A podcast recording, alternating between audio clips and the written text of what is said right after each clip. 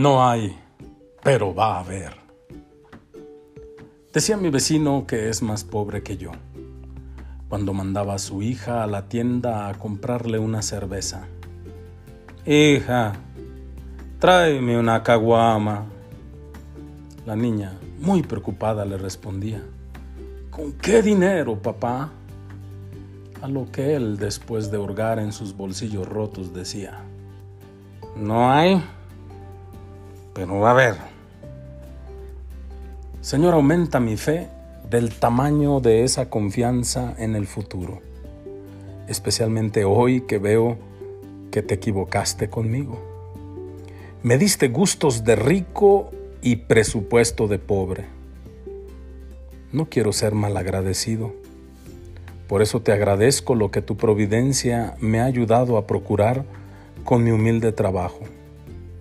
Espero poder cubrir lo mínimo indispensable para subsistir y continuar trabajando para forjarme un patrimonio y un futuro para los míos. Pero quisiera más. Pero no me des tanto que me olvide de ti, como nos dice el libro de Proverbios capítulo 30, versículos 7 al 10. Inspira en mí el gesto y la palabra oportuna para buscar soluciones a mis problemas.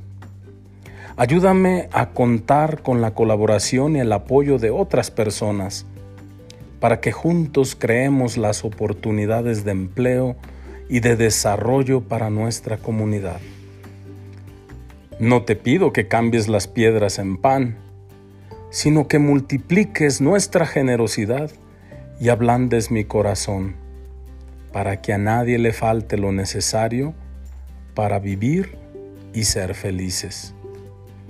No dejes que al repartir a los demás me gane el deseo mundano de acaparar lo poco que hay a disposición para bien de todos. Que nunca pierda la confianza en tu providencia. Santísima Virgen de Guadalupe, Bendice a nuestros bienhechores y amigos para que sigan creyendo en el ministerio que desarrollamos entre los más pobres y abandonados. Que nuestras bienhechores vean fructificar en cada cosa que hacemos de bien para nuestra parroquia, para nuestra comunidad religiosa, un poco de lo mucho que ellas les ha costado dar.